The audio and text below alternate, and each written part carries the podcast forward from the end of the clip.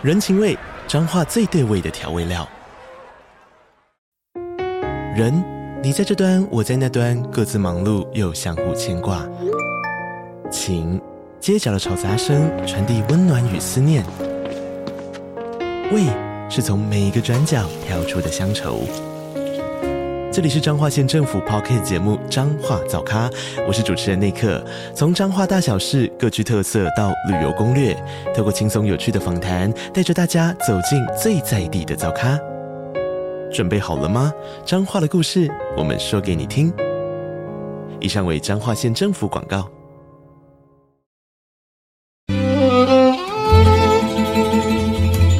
每一段关系都是一门功课。每一次经历都是生命的滋养。世界上最重要的东西，往往用眼睛是看不见的。One two three four。那我们就用听的吧。今夜遇见小王子。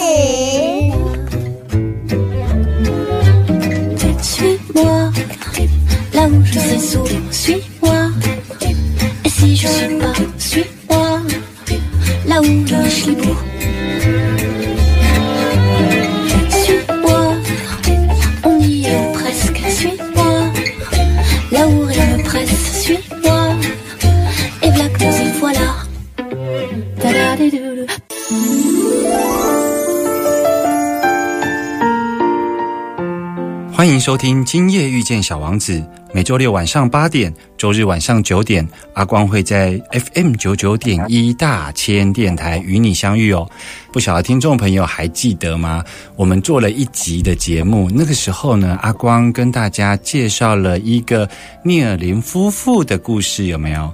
那时候，呃，阿光说聂尔林他出了一本书，那本书叫做《美好人生的挚爱与告别》。那那本书在谈什么呢？在谈呢，就是聂尔林的先生施克特，他在生日的时候，尤其他在过了一百岁的生日之后呢，其实他认为死亡呢是人生成长的最后阶段哦。所以呢，他就跟聂尔林两个人呢就讨论，写下了有关于面对死亡的这一个备忘录哦。而这个备忘录后来他们夫妻俩就依照着这个备忘录，然后断食善终，然后陪伴这个斯科特人生最后一里路哦。还记得那时候，其实我们是透过这本书，然后开始在谈这个社会上对于这样子的一个善终而走的人物呢，这样到底算不算是自杀哦？因为我们那一集其实是在谈说啊，这个社会上啊，对于自杀者啊，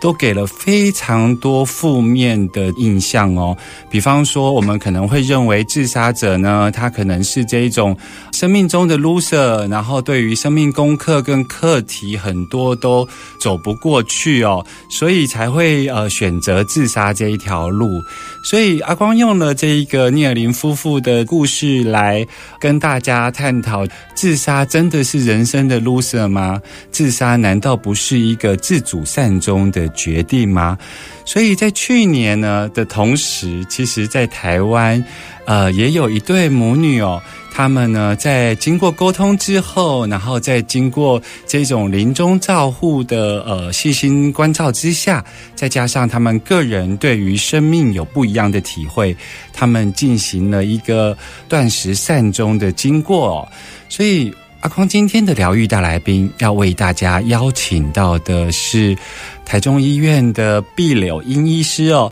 来跟我们谈一谈他经历了跟母亲一起。来面临了断食善终的故事哦，我们马上回来，欢迎我们今天的疗愈大来宾。慢点，慢点，慢点，让灵魂跟上我们的脚步。欢迎疗愈大来宾。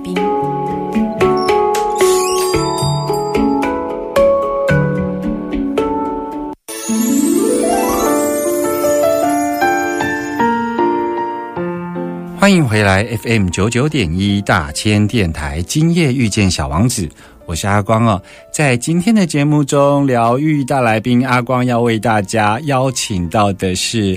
碧柳英医师哦。而在刚刚开始的时候，阿光有跟大家聊到，今天要聊的主题是什么呢？要聊的主题就是断食善终。什么是断食善终呢？就是当我们人生走到最后的阶段的时候，我们透过一个医疗照护或是临终照护的过程，让我们在面对死亡的时候呢，能够透过断食的步骤而能够自然的死亡，而不是医疗的死亡哦。所以今天的疗愈大来宾为大家邀请到毕柳英医师，嗨，毕医师好。主持人好，各位听众朋友好。是毕医师，其实想跟你请教的，就是在二零二零年的时候，你其实陪伴了母亲来走这一个断食善终的这一条路啊。可以先跟我们提一下，是在什么样的情况下，你们会去讨论到要进行这个断食善终这样的事情呢？呃，因为我母亲哈，她在二十年前，她就被诊断有小脑萎缩症。嗯，那小脑萎缩症就是说，她的小脑的细胞哈会比一般人老化的快。嗯，所以他算是运气很好，他六十三岁的时候才被诊断。那恶化的状况算不是很快，嗯哼，但是还是就是会出现，刚开始是走路不稳，对，然后后来慢慢会连手的动作，哦也是不准确，然后后来会吞咽困难，没有办法走路，到最后他没有办法翻身，嗯哼，那吞咽困难哈。会让他吃东西要很小心，那很容易呛咳。嗯，那每次呛咳，他都会觉得好像要呼吸停止一样。嗯哼，那不能翻身哈。我想我们想象一下，只要你躺在床上都没有办法翻身，那其实是非常痛苦的事。是你什么时候想要翻身，有可能一个小时，有时候可能是两个小时。但是呢，晚上夜深人静，你并不好意思每一次想要翻身。你就去要求看护来帮忙，对，所以造成他的睡眠也不好，变成说睡觉对他来讲是个恐惧的事情。好，那另外一个就是说，他本来是一个平常有很很好的休闲，就是他原来的这个裁缝，他以前是裁缝师，所以他每天呢有一些时候看电视，然后可以做裁缝，就可以帮助很多人做东西送人。那他后来没有办法做裁缝。那他小脑萎缩以后，他是用做瑜伽啊，他每天会去公园散步做瑜伽，好来运动，强化他自己的身体，让这个病恶化的慢。嗯可是他后来是既不会没有办法再扶着栏杆走路，也没有办法再做瑜伽。那这样子，原来可以让他生存有意义的东西，就是一个一个的失去了。嗯可是他的痛苦越来越多。嗯。那他看过。他看过我表弟在小脑萎缩末期的时候是什么样的惨状，嗯就是躺在床上，四肢都卷曲，然后身上有褥疮，然后插着鼻胃管，然后讲话没有人听得懂，哎，是，所以他从一开始发病的时候，他就交代，他绝对不要走到那样的末期，是。小脑萎缩症其实呃，它有一些家族性的遗传基因在里头，对不对？对对，他所以他有看到你的表弟，对，而且我的舅舅、我的表哥，他们也都是病情很严重，然后后来用自杀的方法。是，那你们在什么样的情况下是由妈妈先提出，还是你先提出？是什么样的方式谈到这个话题啊？就是说要我妈妈从一确诊。当时就告诉我，以后我情况很不好的时候，你要帮我解脱。嗯哼，因为我这件妈妈所嘱咐给我的任务，我等于在脑子里已经存在二十年了。嗯哼，所以我一直在留意，我可以用什么方法帮助妈妈。嗯，那刚好在二零一三年的时候，我看见一本书，一个日本的中村仁一医师哈，他写的一本。大往生，嗯，那大往生的目的其实是在讲说，不要给末期的病人做无谓的治疗啦，嗯，拖延他那个痛苦的生命。可是他刚好有提到断食往生这件事，那我从他那里得到这个 idea，然后加上在一九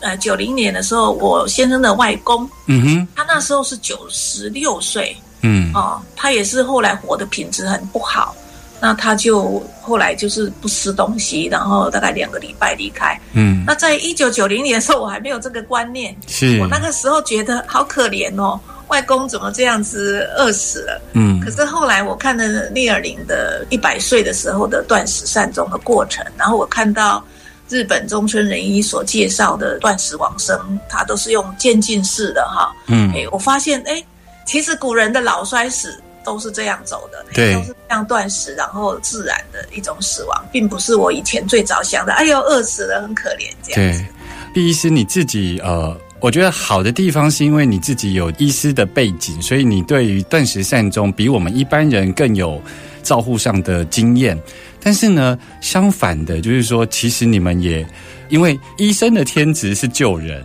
可是你却是要协助善终哦。你当时在做这个决定的时候，包括你自己，然后你刚刚的说法是，妈妈其实是很清楚的做了这样的交代。对，那你接收到这样子的一个交代或指令之后，你跟你家人之间有没有需要沟通？哎，严格讲是没有。哇哦严格讲，我跟我妈妈讨论做了决定以后，是，然后我就直接写在我的部落格以后，嗯让我的弟弟妹妹还有其他我先生啊、我的孩子啊，哈，让他们看我写的这个。我跟我妈妈为什么要去挑选这样的方式？心路历程我都把它写好了以后给他们看。那他们看了以后，基本上可以理解理解为什么妈妈有这样子的选择，因为我们照顾她，我们陪在她旁边，我们看见她生命的意义一项一项的消失，然后我们看着她越来越痛苦。虽然我们陪伴的时候，我们可以尽量多陪伴她，但是她的很多苦，基本上我们是没有办法帮她解决的。是，所以家人基本上都是说，妈妈觉得这样最好的话，我们就尊重妈妈的意愿。那我们不能因为舍不得妈妈离开，我们就强迫妈妈很痛苦的活着。是，所以从真正跟妈妈谈做了决定到执行，这样大概多久的时间呢、可能是四五个月，四五个月，就是五个月以前我们就已经，我们做好决定以后，我妈妈还有我的五个月，等到她觉得那个情况真的是太差了，嗯哼刚好他过了八十三岁生日，他好像觉得以前人家算命说他会活到八十三，他觉得我已经尽力了，这样、嗯嗯，对。所以等于是说，跟家人的沟通，以及到最后走断食善终的这一个经历，其实家里头还是有大概五个月的时间可以来适应跟调试，来面对这件事情。没错，这一点其实是很重要的。嗯因为那几个月里面，我们就每一个人都尽量。哦，就是像我回去的频率就有增加，然后我妈妈有三个曾孙嘛，是，哦，这样只要小朋友来，他就是很快乐。那我们也会尽量多带曾孙去给他看。其实呃，这个决定不容易，其实这个过程的陪伴也不容易。不过等一下呢，我们要来访问一下毕医师，就是这个过程的步骤呢，到底是要怎么进行的？我们马上回来。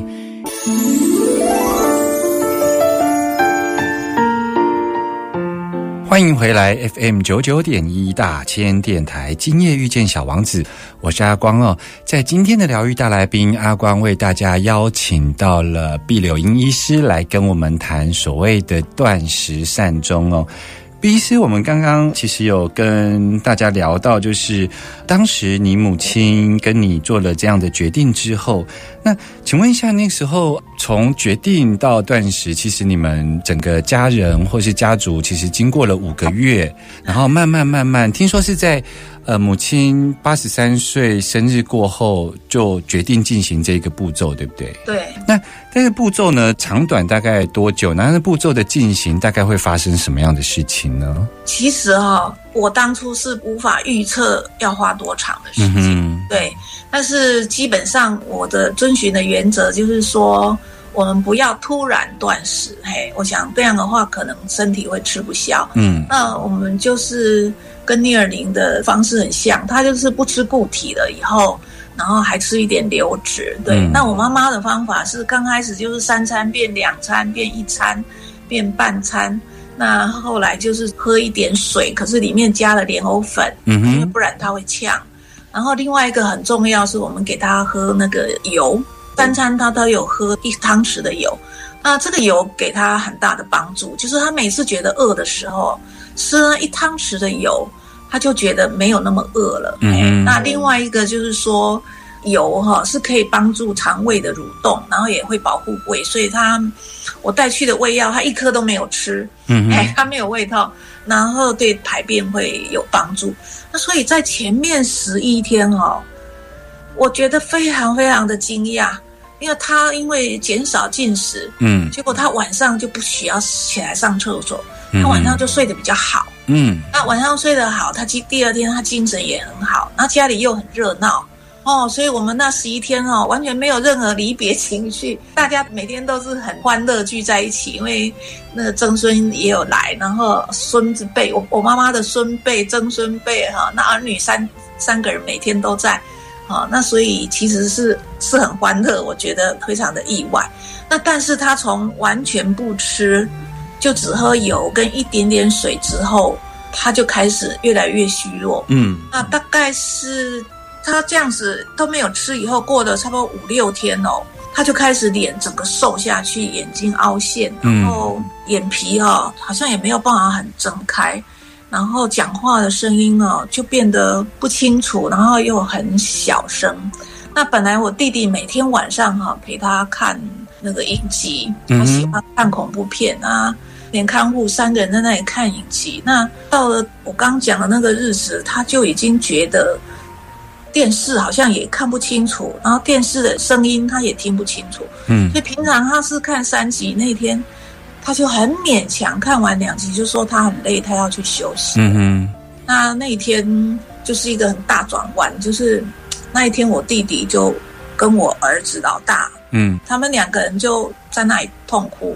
嗯我带我妈妈进房间帮他处理完出来的时候，就发现啊，他们两个人在那里大哭。嗯我就问我儿子舅舅怎么了啊？是因为我我弟弟哭得特别厉害。嗯他跟我说：“你到底有没有跟舅舅讲清楚这整个断食的过程会怎么样？嗯？”说啊，我说我也是第一次啊，嘿，嗯。那我觉得不会有很大的痛苦，嗯。但是我弟弟跟我儿子都觉得这样子看起来阿妈很辛苦，嗯。哎，我们有没有别的办法？嗯。我后来就觉得说，好，那这样我去找安宁疗护的医师打药，让他昏睡。嗯。因为大往生里面提到，就说不吃不喝啦、脱水啦，最后人会昏迷。嗯但是可能我妈妈还要再过几天才有办法进入昏迷的状况。嗯所以我们就决定，那我给她吃安眠药，但是效果没有很大，所以后来我们就决定请安宁介入。嗯哼，所以 B C 等于是说，当妈妈决定就是要开始走断食善终的步骤的时候，其实在前十一天呢、呃，虽然他渐进式的从进食的减半，一直到后来吃流质的食物，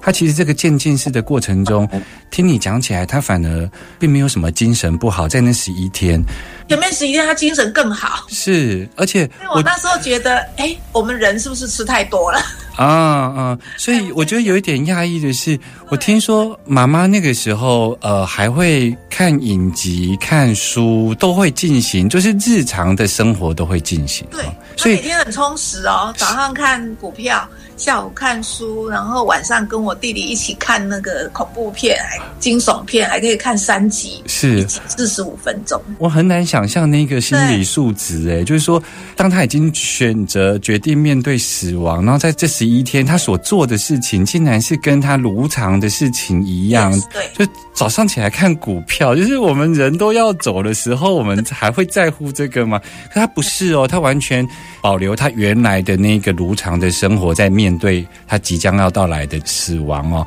你说这十一天到后来，呃，往下走了五六天，他开始包括眼睛凹陷啊，然后变瘦。那你的弟弟开始发现，哎，好像那个样态看起来好像不符合他原来想象中的安详，所以他开始有一点。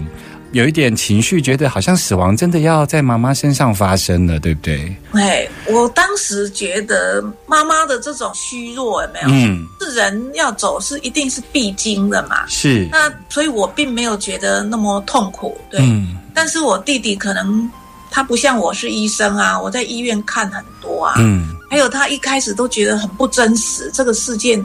非常不真实，嘿，嗯哼，到那一天他可能就是觉得，哎呀，看起来妈妈就要走了，嗯哎，对，我想他有一方面是看到妈妈的虚弱不忍，嗯一方面应该是突然感受到这件事好像真的要发生了，所以妈妈应该就快要走了。所以我是觉得他应该是这两种因素，他突然整个情绪就没有办法了。嗯，所以在儿子的角色上，他他有不舍，然后他在自己的自我方面，他可能也真实的在面对死亡啊，对不对？对所以有这两两重因素在交织着。对我跟我妹妹也是全程陪伴。嗯那我跟我妹妹，因为我们就是最近都在学佛，所以我们都在念那个佛经。对，所以我觉得也有可能那个东西就是有安定我们的情绪，然后我们又相信观世音菩萨和佛陀会来把我妈妈接到极乐世界去，所以我觉得我跟我妹妹很笃定。是，那我妈妈跟我弟弟哦，两个人比较像无神论者。嗯对，那我妈妈好像觉得我这一生责任已了，然后嗯没有遗憾，嗯所以 也没有亏欠任何人。然后他走以前，所有事情全部都交代好了，都安排很好。为什么他要看股票？他要在他走以前把股票做最好的处理，因为我们家其他的三个孩子没有人会做股票，嗯所以他就是要把这些事情都处理好。他好像就是觉得我这一生就是没有遗憾的完成了，所以我要离开一点都，我觉得他心里没有任何的，我没有听过他讲什么恐惧的事情啊、不舍的事情，他没有哎、他急着。怎么到现在还没走？我妈妈是急着，就是希望早一点走，她早一点舒服，就可以没有痛苦了，就可以自由自在。所以她这个整个过程，妈妈是还在清醒的时候，妈妈是一直是保持着她期待面对这样的事情发生对。对，她一直希望可以早一点走。是，我觉得这这是很特别，尤其 B 师说妈妈是比较倾向无神论者，不像我们有一个信仰在背后支持，尤其呃所谓的信仰在背后支持是包括这个信仰带给我们对死亡的看法啦，哈。对，所以我觉得，诶、我觉得妈妈做了一个非常非常好的，像我妈妈。过世那一年，我过年的时候呢，我不管任何习俗，我就贴了一个春联，叫做“福慧传家”，是因为我妈妈对我们家庭做了一个非常好的示范，你知道吗？我觉得毕医师的妈妈也是，她给我们一个非常很特别的生命教育。对，所以这一次我们等于三连曾孙，曾孙还不懂了哈，嗯至少三代都这样陪伴他这样走，其实他是给我们一个很好的一个生命教育。对，是对像对毕医师，你还有一些呃医疗上的资源可以去询问。那如果一般的民众在面对这种断食善终的情况，或者是不一定是断食，而是面对自然死的情况，也就是说呃不积极的治疗，然后自然死，他在这个过程中断食期间的照护。有什么特别需要注意的地方吗？因为像你刚刚讲到说要那个最后阶段那一口油很重要，是因为卧床，所以他可能会有排便不顺的情况，是吗？因为他吃的少哈，嗯然后卧床，而且老人家本来便秘的机会就很高，嗯。所以我很感恩，这是一个安宁疗护的护理师建议的。嗯哼，他建议我说，你你要每天给他吃一匙的油。嗯哼，那后来我们挑了好几种让他选，啊，他挑让他觉得口味最好的。嗯，对，所以他是自主进食这样子的，哎，因为油哈、是黏黏的，对，哎，所以水很容易呛，对不对？是。可是，是黏黏的，像莲藕水啊，它是一个 semi liquid，就是它是一个糊状的东西哈、嗯它是油的东西，所以它喝下去完全不会呛，很容易喝下去。嗯哼。那如果在走断食期间呢，你你自己觉得照护上最需要费心的是什么事情？以我妈妈来讲，花最多时间的应该是因为他不会自己活动了，然后也不会自己翻身，嗯哼，所以他坐在固定一个姿势久的时候，比如说坐在沙发上，坐到一定的时间，他会屁股痛。嗯。啊、所以我们有时候就把他拉他站起来以后，帮他拍一拍屁股，再坐回去。那另外，他躺在床上久了，因为他也不会翻身，他到后来很虚弱，连手脚自己动一动都不太有力气，所以后来我每隔一段时间一定要去帮他活动他的手脚。轻轻的帮他按一按，那这样这些筋骨哦才不会因为固定没有活动而不舒服。嗯那另外在大小便方面，到末期后来的话，他没有能力起来上厕所的啦，所以就是要用尿布。他本来都会自己解尿，到后来几天也是尿不出来，嗯坐在马桶上还尿不出来，所以后来是靠我帮他压尿。对，就在耻骨上方哦，拳头这样慢慢把它尽量压到底下，那就那小便都还有解，都是可以解出来。嗯，对，那大便最后的话很虚弱，就是有几天要用甘油球。对是，那定期翻身哈、很重要啦，因为那个皮肤角有破皮褥疮，对他来讲，他感觉是正常的啊，他会痛啊，对。等于是这些步骤，其实我们就是要去学会一些卧床病人的照顾就可以了，对不对？对我来讲不难，因为我们复健科的病人他是本来就四肢像脊髓损伤、四肢瘫痪，本来就都要做这些是这些事情，啊，他们大小便也是有困难，所以对我来讲，以我自己是医师来讲，护我想大部分护理人员也都懂。嗯。可是好，在我这个文章分享出来了以后，我去看很多人的回馈啊，嗯，其实很多人家里他都会说，他的当初的阿公阿妈就是这样走的、欸，嗯。所以他们当时其实家人可能就是看阿公阿妈会有什么需求有没有，好像都是家人做，他们都没有送到医院去、欸，是。哎所以未必见得有这么困难。他们其实是比较接近自然死的情况，就是说对家属面对长辈的死亡，采取的是一个呃自然善终的方式。那比较特别是你们的主角跟这个配角其实是有意识的在进行这件事，但其实那个过程都是差不多的。我们家的特别是我妈妈身体并没有那么不好，就说她虽然小脑萎缩恶化的已经是末期，嗯。可是她其实因为很勤劳的做运动，嗯。她的内脏器官是好的很，头是脑也很好，本来的眼睛、耳朵什么都很好，所以他身体的功能是还很好的状况来做断死亡生，所以我当时无法预期是他他的过程会怎么样？对对，但是还好，就是很平顺，对啊，加上他没有别的内科疾病嘛，所以我照顾起来是很轻松，他也不会说什么呼吸很喘呐、嗯哦，那呼吸很喘，假如说不小心呛咳，然后吸入肺炎，是进造成呼吸很喘有发炎，那我要让他都在家里，那就不是很容易了。是不过我们还是有可能，我们可以自己帮他打抗生素。对，所以，即便是在这么健康的身体，因为妈妈都有在做瑜伽嘛，对不对？对那这么健康的身体，在做这个断食善终，其实那个过程也是二十一天，对对不对？就二十一天就会来临。那他其实，在照顾上呢，不要说医护人员啦，其实刚刚讲到这一种卧床的基本照顾啊，其实这样现在有很多照顾服务员训练啊。这种班其实很多，其实基础的照顾服务员训练，如果好好学，其实这一些都会，因为它包括翻身，然后避免褥疮，然后需要乳液，因为它可能有干燥等等的问题，然后包括用棉棒。棉棒浸湿水分来沾湿来嘴唇上来滋润等等，其实这些在照顾服务员的基础训练里头都有教到，所以其实物质层面、照护层面其实不难，其实有时候比较需要建设的是强健的心理因素哦。所以我们呢下一段要来再多问毕医师有关于在这个过程中，包括母亲离去之后，家人们是如何回顾这个过程。马上回来。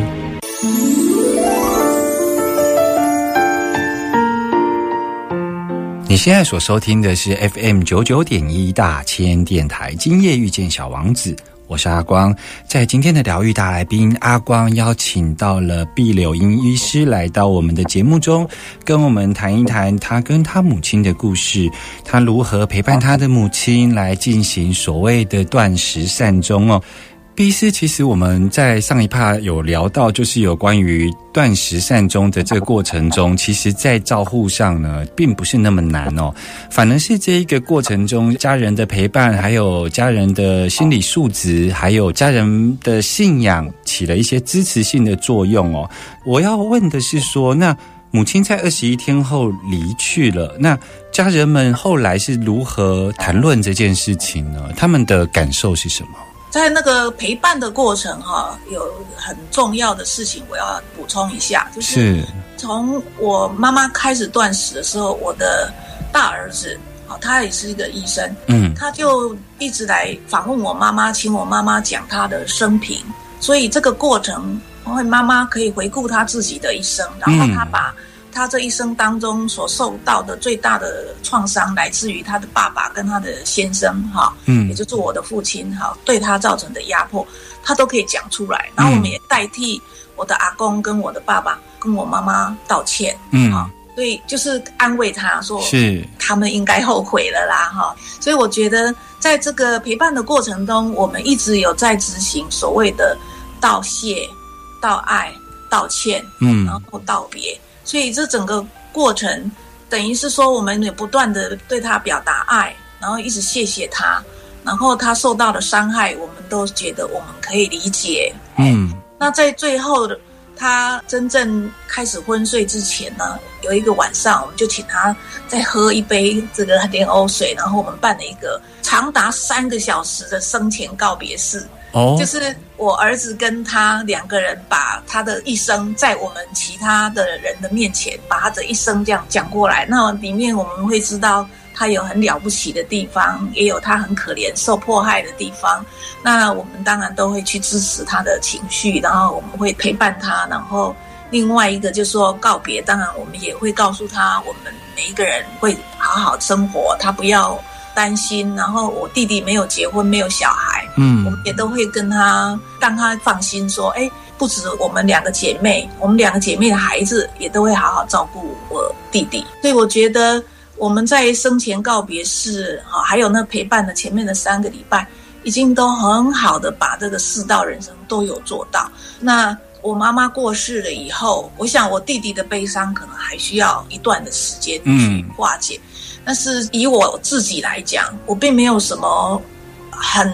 悲伤的那种感觉。嗯我只是有的时候会感到想念，就是说啊，妈妈怎么不在了？嗯哎对。但是我只要一想到我妈妈，我就会想到说啊，她如果现在还活着，她现在会比她之前更苦。嗯那更苦，我们又不能帮她做什么。然后我又很相信她在极乐世界，她现在自由自在。而且哦，我在我妈妈过世以后两个礼拜里面，我梦到我妈妈三次。嗯哎，三次都是她跟她的过世的姐姐他们在那里聊天，然后她很年轻，看起来像四五十岁，是然后那边移动很自由的移动。我那时候就哎呦，妈妈你在跟谁聊天啊？我不知道我在做梦哎，然后后来嗯快要醒的时候才想，不对啊，我妈妈不是走了吗？嗯一直回想才想到我妈妈躺在棺木里面的那一幕，嗯才想到说哦，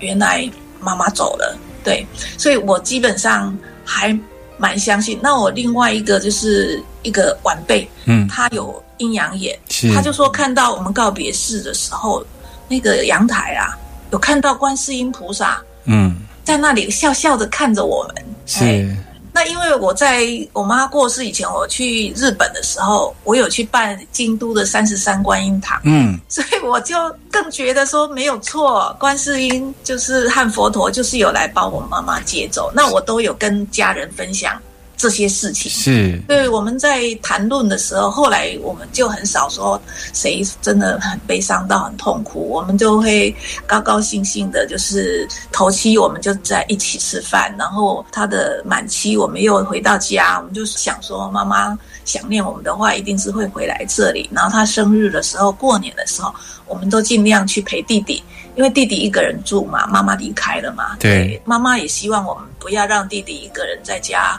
好像家里就是都没有人这样子，所以我们都会尽量，然后也带着我们的孙子一起去，所以基本上回想起来，我们是会觉得我们做的比自己当初所预料的还要好，还要多不。是对，都不是事先有规划那。那像像你儿子去做妈妈的口述历史好了，就这个发想是他自己想做的，还是怎样发生的啊、这个很有意思，就是他决定他要每天来陪我妈妈，对，但是他就跟他的太太聊天，就说：“诶，那我除了跟他聊天，我可以做什么有意义的事情？”然后他的太太是心，我媳妇是心理师，嗯，哎，他给他建议说：“那你要不要叫他把他一生从头讲一遍？”是那他第一次开始做这几个动作的时候，我就说，我也觉得这个 idea 很好。是，那我就在旁边听，那我就发现有很多故事，我妈妈有的并没有跟我讲。嗯其中我让我们印象最深刻的一件事情，就是说他在他告别式那一天晚上，才当着所有的人讲，我爸爸每次发脾气、情绪勒索他的时候，他常常要下跪，嗯他道歉。我那时候觉得这件事，我妈妈竟然藏在心里几十年，是一定是因为那是一个很羞愧的事情。是可是她在最后的时候，他讲出来，是我很高兴他讲出来。虽然我听了很难受，是，我爸怎么可以这样对我妈？对可是我高兴他说出来，因为他说出来就被看见，对被看见了，我觉得他心里就会得到疗愈。对所以基本上，我觉得这整个过程，只要我们大家都用心的、好好的去陪伴，然后又长达三个礼拜，其实我们真的有让妈妈看见她自己的价值，这个很重要哎。妈妈年纪这么大哈，尤其是女性的这种角色啊，她能够在这个回溯的过程中，能够愿意把这一些事情讲出来，然后放下。这个跟他其实先有一个前提，就是他已经在面对死亡，就是死亡在那个前面了。所以，因为我看到很多传统的女性，其实当她没有去意识到面对死亡这一关的时候，很多的委屈她其实是不会讲出来的耶。对，哦，所以我妈妈因为知道了，所以他就觉得好，我不要再藏这些什么秘密了。是是，对，我要就是让你们知道。所以我觉得这二十一天的过程，其实它是一个疗愈的过程呢，就包括他个人对于从人生的这种很多故事的回溯，然后一点一滴的放下，包括他所担忧的事情，然后家族在这一个生前的告别式给他的回馈，你所担忧的事情，我们会把它好好的做好。这过程其实是有爱的流动在里头发生的。对，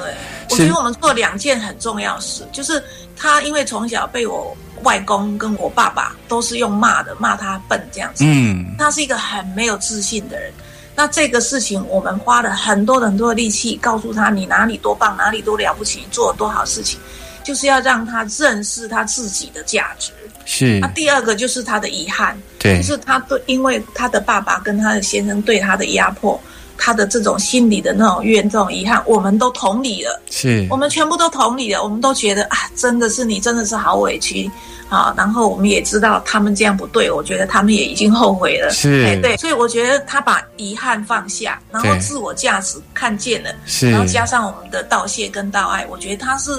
没有遗憾的离开，是。然后就是他自己也相信，也许他觉得没有死了就是没有了，嗯。哎，那那也没有关系，总之他就没有苦了。不过他有讲一句话，所以他也也未必见得是无神论的，他一直讲说我要去云游四海的，是是，哎，他会看着天上的云说啊，坐云哦最好，对，那我就要去云游四海了，是。对。听说毕是你其实在这个过程中，包括我们刚刚提到，这其实是一个疗愈，然后有爱的流动的过程。对，你你其实是有意识的想要把这个过程写成书，对不对？这个蛮好玩的，就是我其实只是把家里的这个事情当成习惯，在我的部落格发表。嗯，但是很意外的，很多人的转，对。以，后很多的媒体报道之后，是有一个出版社，是。他主动问我愿不愿意出书。是，对，那我想一想了以后，诶，觉得好像有很多事可以说明，譬如我妈妈这样子一个女人的一生，